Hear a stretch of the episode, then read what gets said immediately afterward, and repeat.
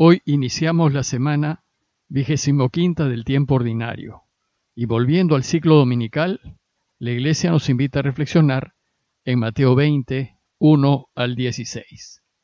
Les leo el texto.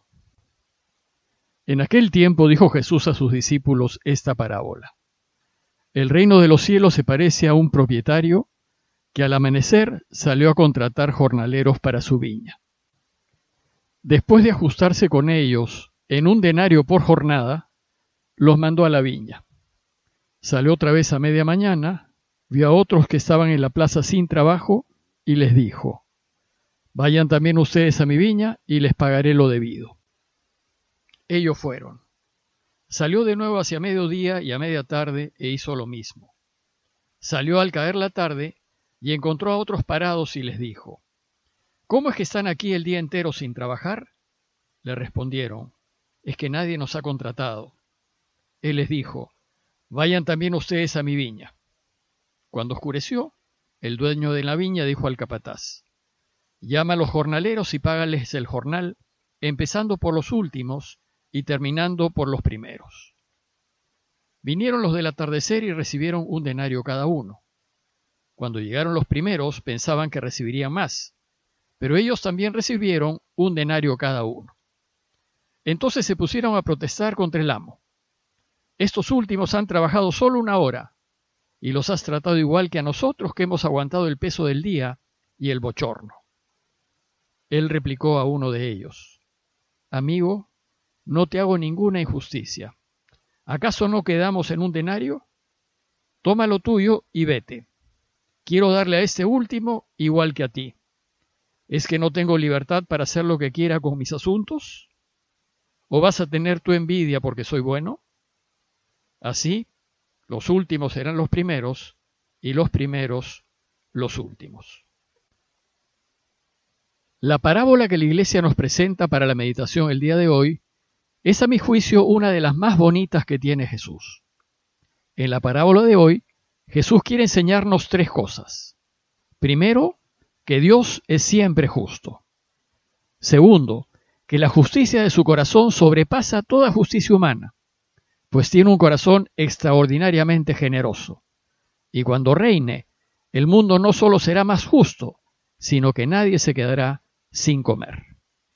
Y tercero, nos va a enseñar a no compararnos con otros ni sentir envidia por lo que otros han recibido de Dios. Veamos el contexto de esta parábola. Como saben, todas las parábolas son breves historias de la vida diaria. La parábola de hoy recoge la difícil situación en la que se encontraba el pueblo de Israel a causa de la invasión romana. Jesús enseña unos 90 años después de que Israel fue invadida. La invasión había alterado profundamente la economía de la nación. Había destruido el sistema de propiedad familiar y había cargado al pueblo con fuertes impuestos. El resultado fue una gran pobreza y un estado crónico de desempleo. No había trabajo y en consecuencia había mucho pobre y necesitado. Los que buscaban trabajo parece que acostumbraban a quedarse en las plazas a esperar que alguien los fuese a contratar. Hoy también se hace así en algunos lugares. Los jornaleros van a un lugar ya conocido a la espera de que alguien pase a contratarlos. Y ahí los trabajadores se pueden pasar todo el día esperando. A medida que pasan las horas, la angustia de quienes no han encontrado trabajo crece, pues ese día no tendrán dinero para llevar a sus hogares y mantener a sus familias. Pero no pueden hacer nada, no les queda otra que esperar. Quienes esperan hasta el final del día son los más desesperados. Esos trabajadores de la última hora esperan contra toda esperanza conseguir algo de dinero para llevar a su casa, confiando en que Dios no los dejará sin comer. La parábola de hoy nos retrata con mucha vivacidad esta situación. Jesús nos habla acerca de un propietario que al amanecer salió a contratar jornaleros para su viña. Empieza describiendo lo que solían hacer los que tenían campos, ir al amanecer a la plaza del pueblo y contratar jornaleros para el trabajo del día. En esta parábola, el propietario representa a Dios, el Padre, y por tanto, En la parábola nos va a enseñar cómo es que actúa su padre, cómo es que reina. Luego Jesús nos habla del trato que hace el propietario con el jornalero. Después de ajustarse con ellos en un denario por jornada, los mandó a la viña. Un denario solía ser el jornal diario que se pagaba al obrero de ese entonces. Aquí el propietario ofrece pagarle al jornalero lo justo, lo que corresponde por el trabajo de un día.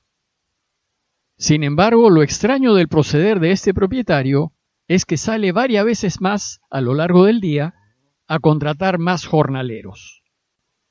Nos dice la parábola que salió otra vez a media mañana, vio a otros que estaban en la plaza sin trabajo y les dijo, vayan también ustedes a mi viña y les pagaré lo debido.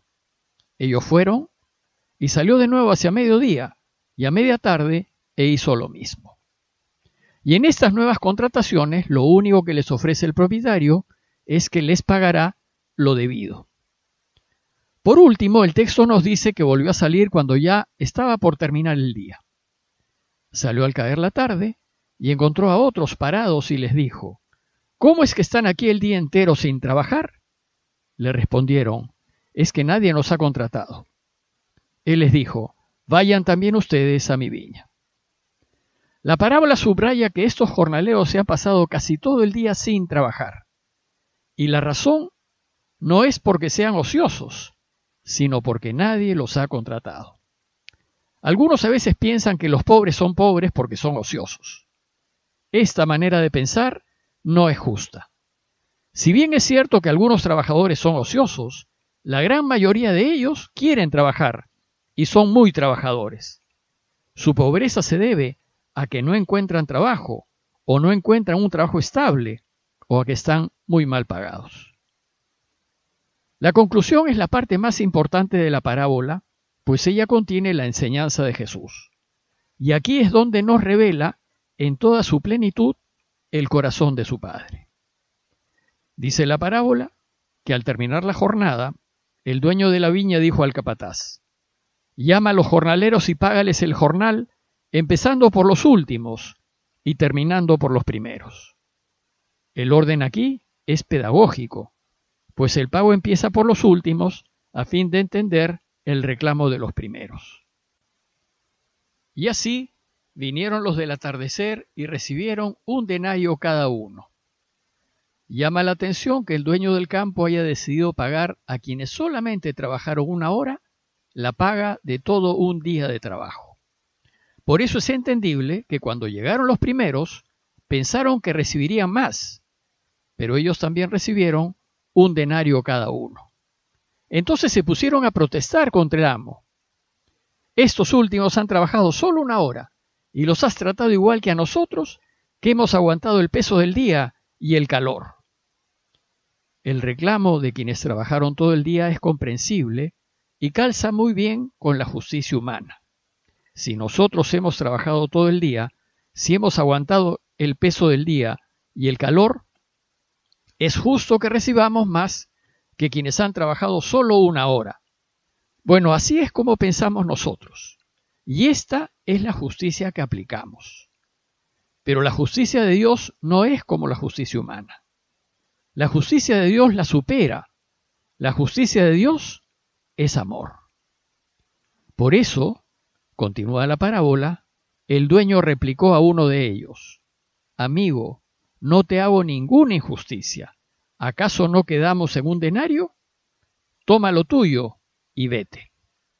Y efectivamente ese fue el trato inicial, pagarles un denario por el trabajo del día. Por eso le dijo el dueño, no te hago ninguna injusticia. En eso quedé contigo. En el comportamiento del dueño Jesús nos revela el corazón de su Padre. Si quiero darle a este último igual que a ti, ¿Es que no tengo libertad para hacer lo que quiera con mis cosas? ¿O vas a tener tu envidia porque soy bueno? Esta es la enseñanza clave. Dios regala lo que quiere a quien quiere porque así lo quiere hacer. Y Dios lo hace así porque es bueno, porque no quiere que nadie se quede con hambre, porque quiere que todos tengan lo necesario para llevar a sus casas. Por eso Dios regala a quienes nosotros pensamos que no deberían ser regalados. Pero no lo hace por justicia, ni porque se lo merece la contraparte. Lo hace por amor, porque nos quiere y quiere que estemos bien. Un ejemplo de la justicia de Dios es el perdón. Nosotros en el perdón a menudo aplicamos la justicia humana y basado en ella rápidamente condenamos. Pero si Dios, el ofendido, desea perdonar al más acérrimo pecador, ¿a nosotros qué nos importa? Si Dios desea hacer el bien a mi enemigo, ¿por qué me molesto? Más bien deberíamos alegrarnos porque Dios es bueno. De mi parte, debo esperar solo lo que me corresponde y nada más. Más aún, debo quedar profundamente agradecido por haber sido tratado justamente. La realidad de las cosas es que Dios usualmente me va a dar mucho más de lo que me corresponde precisamente porque es bueno. A manera de conclusión, reflexionemos en nuestro modo de proceder y en el proceder de Dios. Usualmente aplicamos la justicia humana y exigimos derechos que creemos que nos corresponden. En cambio, Dios no se rige por la justicia humana. Él nos hará justicia, pero además nos dará no lo que merecemos, sino lo que más necesitamos. Y Él dará a quien a nuestro juicio no ha trabajado todo el día y no se lo merece. No sintamos pues envidia porque otros tienen lo que juzgamos que no se merecen. Este es un asunto entre ellos y Dios. Nosotros contentémonos con lo que Dios hace por nosotros, que eso nos debería bastar. Y alegrémonos, porque Él es bueno y da a cada quien lo que necesita para que se acerque a Él, para que viva y para que sea feliz. Parroquia de Fátima, Miraflores, Lima.